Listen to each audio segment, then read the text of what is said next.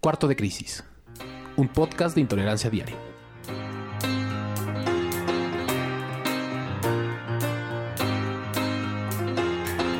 Después de muchas semanas de espera, el Instituto Electoral del Estado definió fecha y hora, por fin, para el primer y único debate entre los candidatos a la gubernatura de Puebla. Para este ejercicio existen muchas peculiaridades a resaltar. Por ejemplo, la presencia de la esposa de un exgobernador, un hecho insólito como importante, pues esta candidata será una de las figuras protagónicas. O también que nunca un senador con licencia y desde la oposición al PAN y el PRI tiene tantas posibilidades de ganar una elección con un partido nuevo como el que representan Morena en apoyo de sus aliados como el Partido del Trabajo y otro con claras aspiraciones religiosas como Encuentro Social. Y además, nunca el PRI, partido actualmente en el poder a nivel federal, contaba con tan escasas posibilidades de un triunfo desde el año 2000, cuando Acción Nacional le arrebató la presidencia, o sea, hace 18 años. Aunque el formato del debate es rígido y existirán los acostumbrados ataques entre candidatos, existe una gran expectativa. En el panorama se vislumbra una nueva etapa en la vida democrática de Puebla, como lo sería el término al virtual bipartidismo en que el PRI y el PAN se han repartido el poder. Hoy, en Cuarto de Crisis, Enrique Núñez y Fernando Maldonado analizan a fondo sobre el debate a la gubernatura de nuestro estado, el futuro de Puebla después del 2018.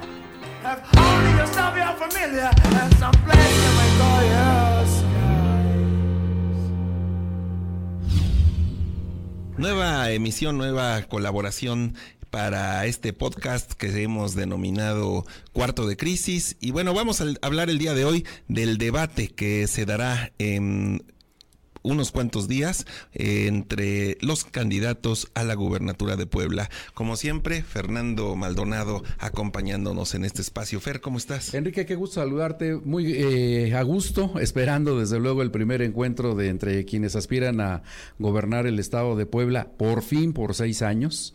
Y vamos a ver el desempeño de cada uno de quienes aspiran a, a este cargo. Ahora, ¿qué hay detrás de este debate? Me queda claro que hay un cuestionado proceso sobre el Instituto Estatal Electoral. Eh, sí hay una serie de señalamientos por parte de algunos de los candidatos en cuanto a que hubo mucha, mucho interés en proteger los eh, la candidatura de Marta Erika Alonso. Eh, se retrasó muchísimo el que se pusieran de acuerdo para poder realizar este debate.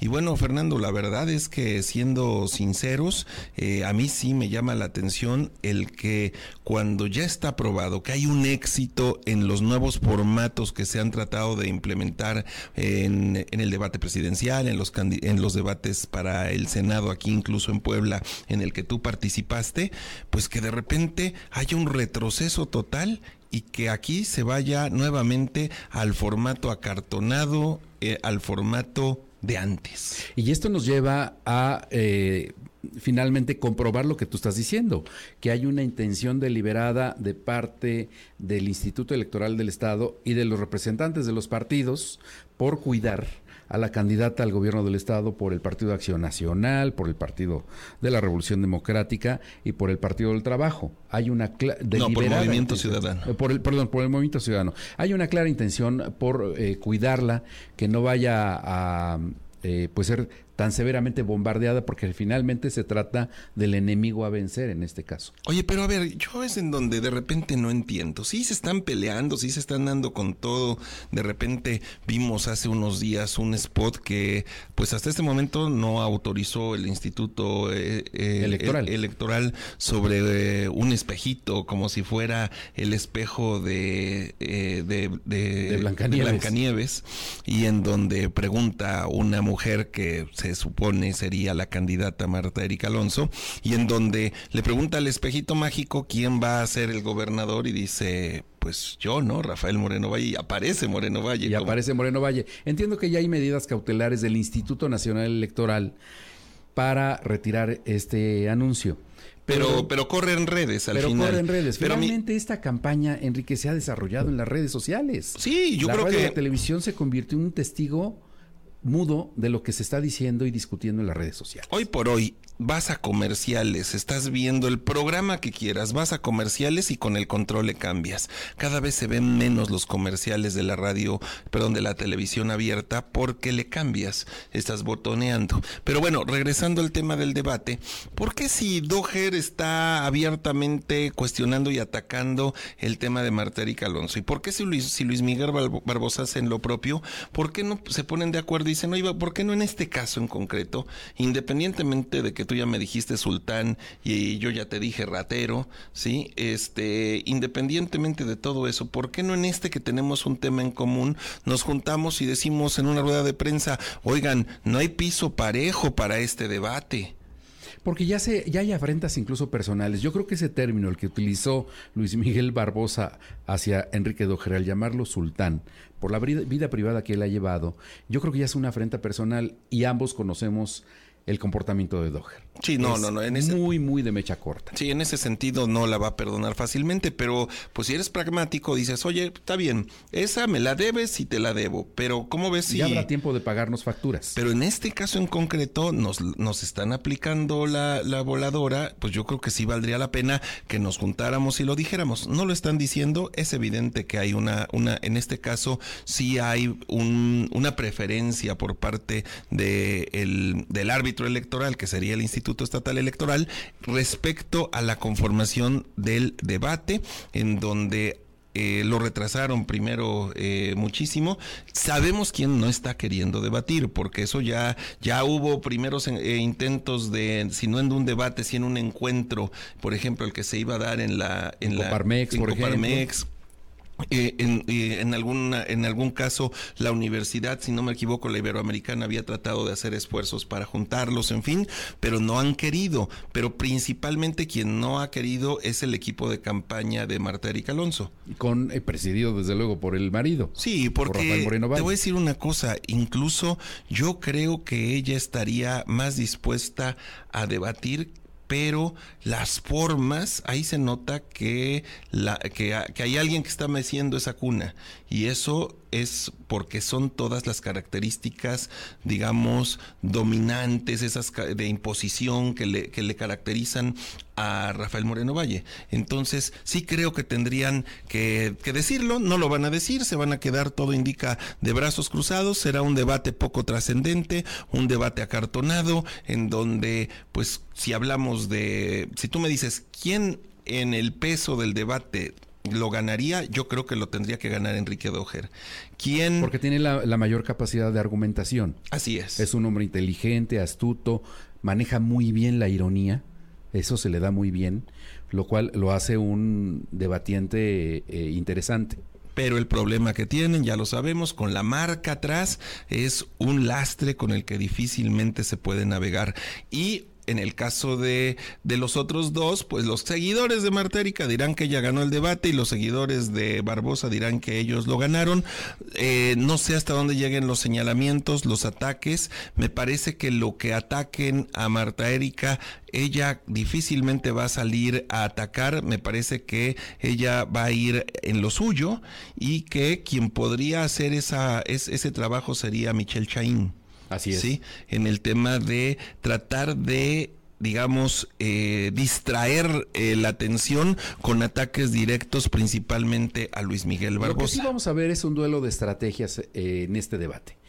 Yo coincido contigo, creo que es el momento en el que estos dos candidatos, Luis Miguel Barbosa y Enrique Doher, tendrían que haber negociado la actuación en este debate, es decir, quién pega primero y quién pega después. Porque sin duda los dos buscan descarrilar el proyecto de Rafael Moreno Valle. Así es, que por cierto, en días eh, recientes aparecieron encuestas muy pero muy encontradas.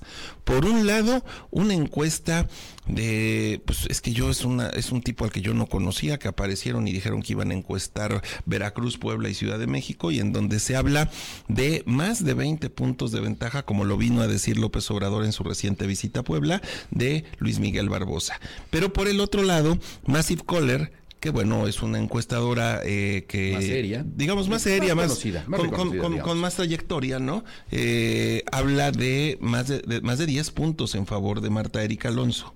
lo que dices es que eh, hay encuestas que ofrecen resultados completamente diversos, contrastantes. Yo creo que están empatados. Yo creo, yo creo que están empatados, que no hay un, una diferencia más allá de tres puntos porcentuales, pero es un caso inédito aún así, porque tratándose de un grupo que ya estuvo en el poder tantos años, me refiero al Partido Acción Nacional de Rafael Moreno Valle, tendría que haber una, una ventaja mucho más holgada. ¿Para ellos? Para ellos, desde Pero yo no lo creo porque, porque hay que considerar que en la presidencial eh, López Obrador en Puebla trae más de 15 puntos de ventaja sobre el candidato del PAN aquí, en, aquí mismo en Puebla.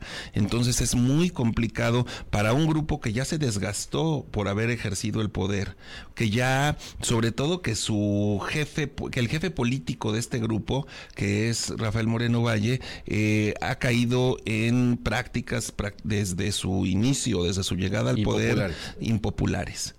Eh, es una, una, una, frase clara, una palabra clara. Pero, eh, además de todo esto, eh, te, enfrentas a un voto, a, la necesidad de un voto diferenciado en una misma elección en donde te van a entregar una serie de boletas y en donde la elección de mayor peso, la de mayor mayor número de reflectores, de atractivo, de, de vitrina política es la presidencial y en la presidencial traes una desventaja. A mí me parece al contrario, que ya es ganancia que sigan peleando, ¿eh? que ya es ganancia que en este momento no hubiera una diferencia como la de Morelos o una diferencia como la que podríamos ver en la Ciudad de México. En Tabasco, me en parece Tabasco, que, es tremenda la diferencia. Está cantada la, eh, victoria de Morena. Un, un acontecimiento este pues no no no sé no ya, no hay ya, no hay forma de ya cambiar no dan los números las tendencias ya no hay forma de cambiar las tendencias como la presidencial que prácticamente dicen eh, las las circunstancias te llevan a que sea prácticamente imposible que aún que no se va a dar porque ya vimos el jaloneo que se dio tras la, presentación del video de Ricardo Anaya en donde pues en donde se los Barreiro hablan de negociar de donde se habla de que ha recibido dinero para dinero chueco para la campaña después de y que, y que al día siguiente sale Anaya a echarle la culpa a Peña Nieto entonces no va a haber un acuerdo entre ellos y al no haber un acuerdo es muy difícil que el voto útil se unifique y entonces al no unificarse ese voto útil... Andrés Manuel irá en caballo de Hacienda. En, en, esa ventaja de que no exista segunda vuelta. Eso es en la presidencial. ¿Te das cuenta, Enrique, que en este debate muy probablemente la persona más presente en este debate sin ser candidato va a ser Rafael Moreno Valle?